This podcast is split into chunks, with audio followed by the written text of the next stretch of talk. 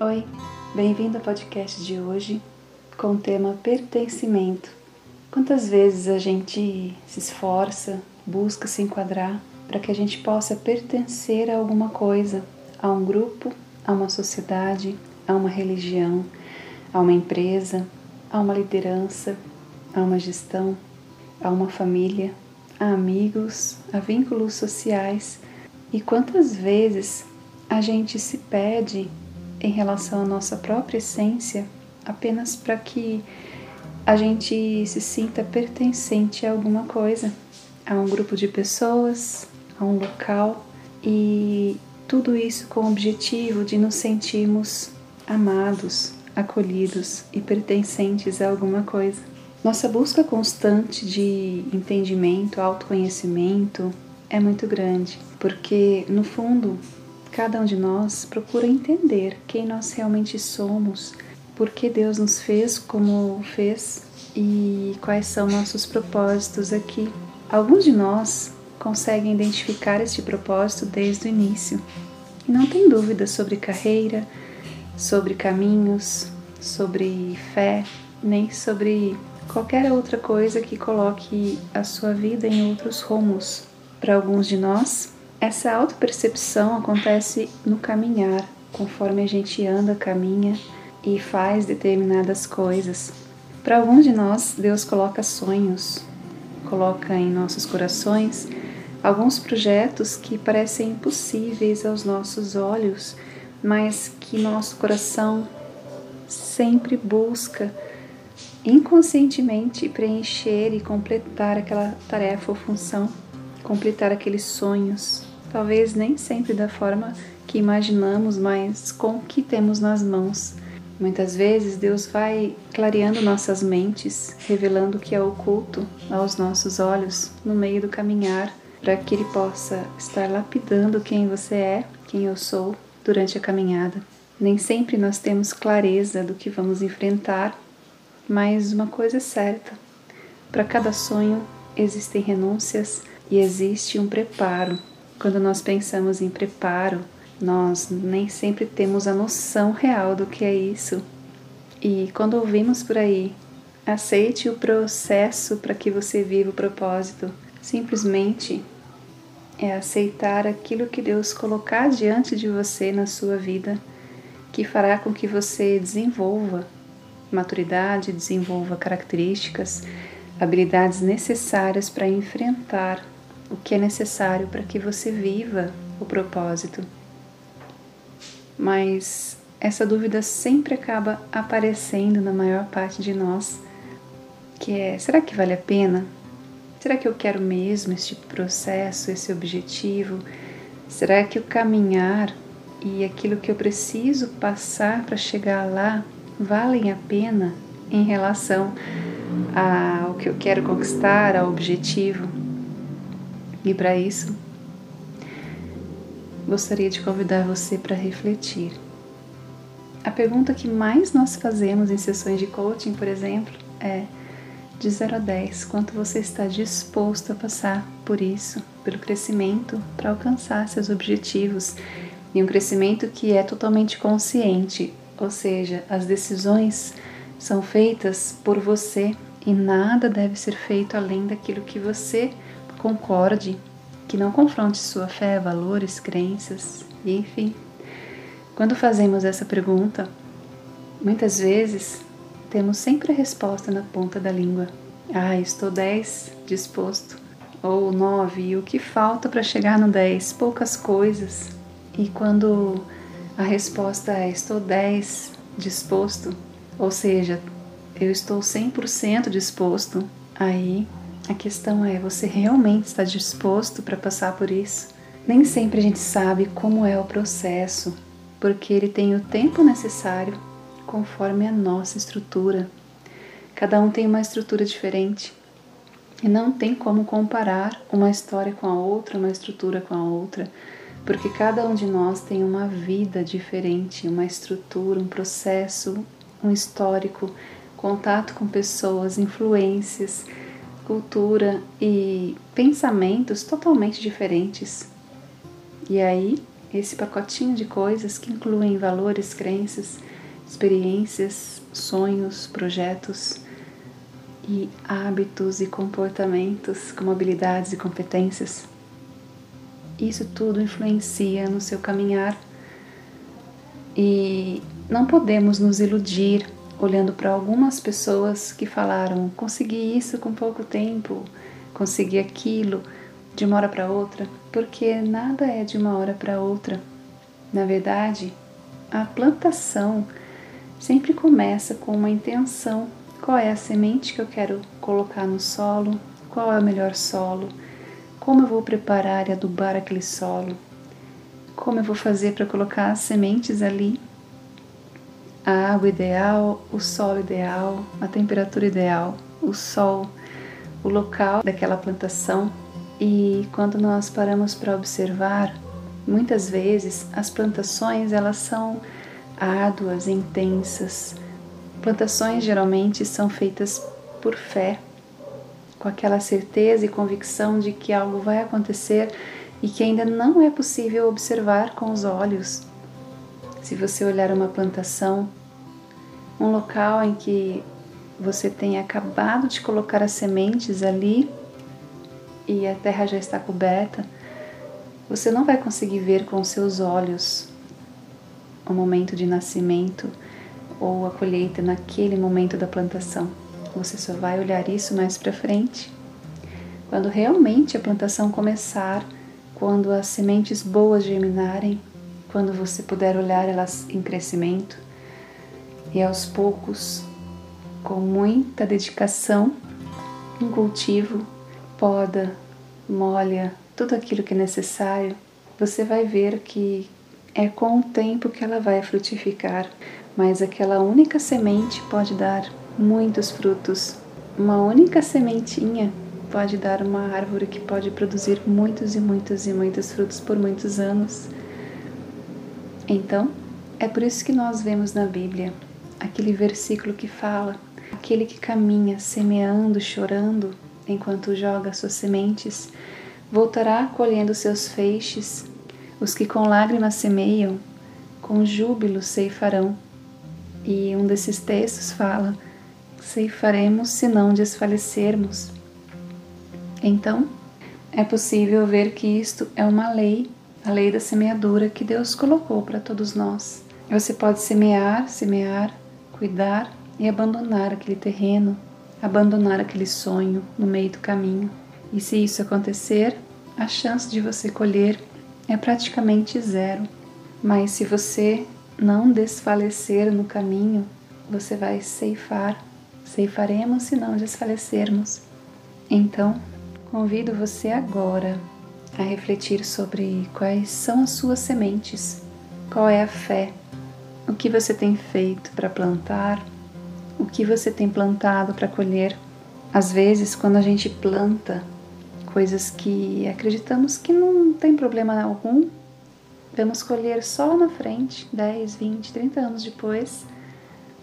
E aí, quando a colheita vem, ela vem de uma vez.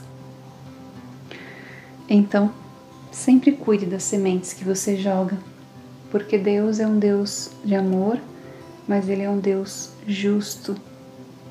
E tudo aquilo que você fala, Deus vai te cobrar tudo aquilo que você planta, Deus vai te cobrar. Tudo aquilo que fazemos de bem para as pessoas, Deus vai te dar em colheita. Lá na frente, com outras pessoas de outra forma.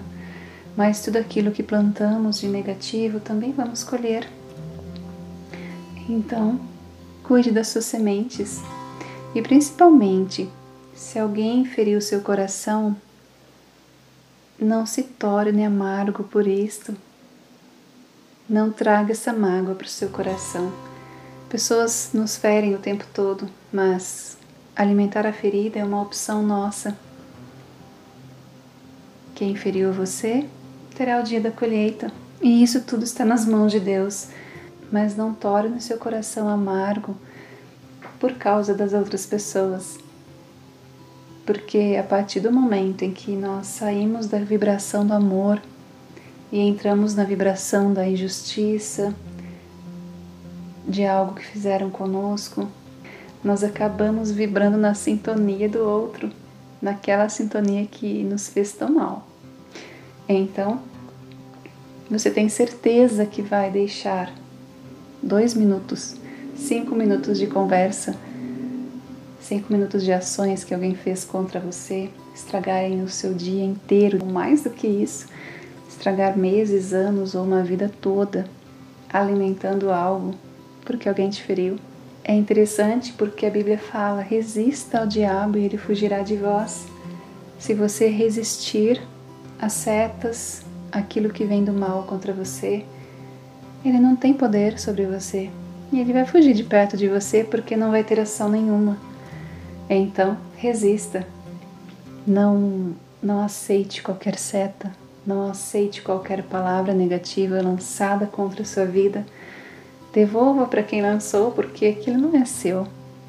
O que as pessoas acreditam sobre você é uma opinião delas, não é a sua opinião. E se de alguma maneira você está ouvindo esse podcast, é porque você precisava ouvir. E talvez você possa observar na sua vida quantas setas são lançadas por pessoas que não compreendem a sua estrutura e não compreendem quem você é. A maior parte dos julgamentos vem porque nós não cumprimos o protocolo daquilo que as pessoas esperam de nós. E muitas vezes a gente nem sabe o que, ela espera porque cada um pensa de um jeito. E as pessoas que não têm essa compreensão geralmente chegam perto de nós e falam: Ah, você vai aprender, você vai fazer isso, agora você vai aprender. E aí você fica olhando, tipo, aprender o quê? O que eu tenho que aprender, né? Não é mais fácil virar e falar, faça assim. Eu quero que você tenha tal atitude perto de mim. E as pessoas acham que a gente tem bola de cristal, porque cada um pensa de um jeito e ai de nós se formos alimentar a expectativa de todos, porque cada um espera algo diferente de nós. E mesmo que você queira cumprir com a expectativa de alguém, nunca vai ser o suficiente. Talvez essa seja a maior lição, porque mesmo que você se doa, mesmo que você se anule e faça coisas que você nem quer apenas para estar ao lado do outro, você poderá se surpreender percebendo que ainda assim não vai ser o suficiente. E mesmo que você se anule mais ainda e faça exatamente o que a pessoa quer, sabe o que vai acontecer? Ela vai te cobrar por você não ser quem você era antes e vai tratar você como um nada, como alguém inútil. Exatamente porque você deixou de ser você e acabou fazendo o que ela queria, o que essa pessoa queria para você. Aquilo que nós plantamos, vamos colher. E às vezes, jogar a culpa no outro para que o outro se sinta culpado por nossas ações não é prudente. Porque cada um é responsável por seus próprios atos diante de Deus. Isso tudo é individual. Então, é preciso sempre colocar limites para pessoas, coisas, situações, trabalhos, projetos, relacionamentos e principalmente pertencimentos. Se você se esforça em pertencer a um lugar que não é para você, qual é o motivo de querer estar ali? Pense um pouco sobre quais são as regras e o que você realmente tem que cumprir porque muitas vezes nos amarram em nada e a gente acredita. Muitas vezes são regras de homens, regras humanas, e não aquilo que Deus definiu. Ai, como vemos isso na religião. Vemos quanto Jesus é maravilhoso pela sua essência, pela essência de realmente amar incondicionalmente, realmente amar aqueles que são perdidos e reconhecem que carecem dele, porque Jesus é nosso Senhor Salvador, o único, o único que pode nos levar até Deus, até Deus Pai, Criador de todo o céu, toda a terra, todo o universo, Criador de tudo, inclusive da sua vida e da minha, e que cuida com tanto amor, mesmo que nem sempre a gente reconheça Suas mãos ao nosso redor. Então, podemos ver no caminhar que Jesus deixou, ele ia lá acolher aqueles que precisavam e, sinceramente, ele fugia de perto de fariseus que só chegam para acusar, para querer dizer que a gente não está sendo exemplo, porque não estamos fazendo o que a pessoa pediu. Ai, como isso é doutrina de homens. Então, Deus vê o coração, não a aparência. Deus vê a inteireza do seu coração. Porque quando Jesus chega, ele vai transformar seu coração, ele transforma sua vida. E a partir de então, somos nova criatura em Cristo. Aí tudo fica para trás, as coisas velhas passam e eis que tudo se torna novo.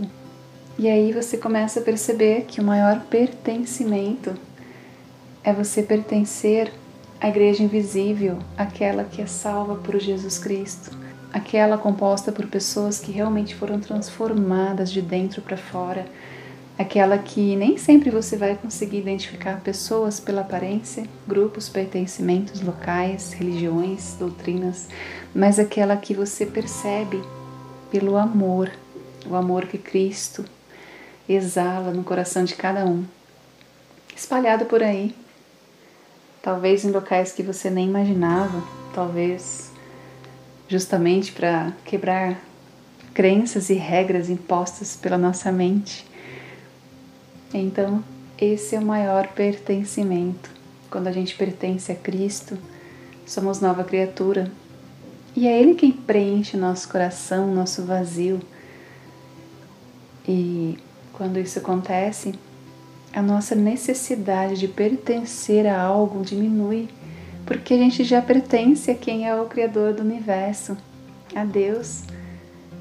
E nossas vidas são comandadas por Ele. Reconhecer que é Ele quem coloca em nós o querer e o realizar segundo os propósitos dele, é saber que estamos bem acolhidos por aquele que é o maior de todos, aquele que realmente ama e cuida de cada um de nós. Então, que neste momento você possa escolher pertencer ao Criador do universo, da forma que você está, onde você está. E talvez por esse motivo você esteja aqui ouvindo esse podcast comigo. Entrega o teu caminho ao Senhor, confia nele e o mais ele fará. Acredite, a entrega é necessária por completo, mas não quer dizer que você vai deixar de fazer coisas. Você vai, na verdade, entregar a sua direção para Ele, para que Ele mostre o caminho que Ele quer que você siga. E aí, você precisa desenvolver as características, habilidades necessárias para você dar conta de fazer o que Ele está pedindo.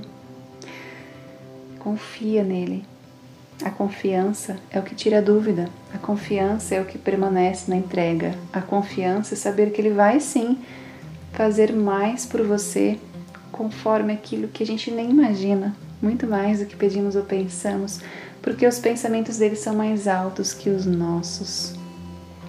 E aí, ele fará o mais por você, além daquilo que você imaginou, além daquilo que você pediu, porque Deus não olha como o homem vê, nós, humanos, frágeis, sempre olhamos para os outros com uma sequência lógica, padrão cultural da nossa mente. Ah, você precisa ter um trabalho, você precisa fazer faculdade, pós, mestrado, doutorado, especialização, pós-doc, enfim, ter o trabalho e no trabalho você precisa seguir aquela carreira e você ter promoções e você ser líder, gestor e crescendo cada vez mais e tudo isso são protocolos muito importantes, mas são protocolos humanos. E Deus tem o melhor para você conforme a estrutura que Ele te fez. Não olhe para os outros querendo colocá-los na sua régua, porque cada um tem uma régua diferente. O que para uns é empreender é sonho, para outros é bobagem. O que para uns seguir o protocolo de ser gestor, líder da área, fazer os seus estudos, mestrado, doutorado, pesquisas é sonho, para outros é bobagem. Então, acima de tudo, Não julgue porque é necessário que todos os estilos existam. É assim que vemos no corpo de Cristo. Quando sabemos que somos membros um dos outros, não tem como a orelha querer que o pé tenha a mesma função dela.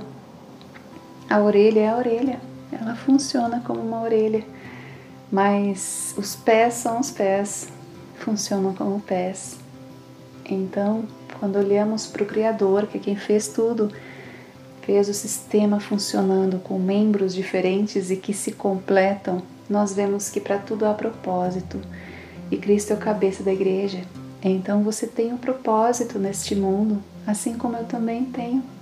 Minha função aqui hoje é falar com você para que você compreenda um pouco mais e busque dentro de você, em oração, meditação, o que Deus já colocou no seu coração. Qual é o seu propósito? Deixe Ele te usar como Ele quer, onde você está. Não ache que você esteja no lugar errado. Cada um está pelo local que tem que estar, pelo tempo necessário que Deus definir. Mas não justifique os seus erros e más escolhas como vontade de Deus, porque Ele também te dá o livre-arbítrio. Então, peça discernimento espiritual para que Deus te mostre onde você errou, onde nós erramos, onde é possível acertar e aquilo que é da soberana vontade dele. Então, que Deus abençoe muito a você nessa caminhada, nessa jornada e nos vemos no próximo podcast. Até lá!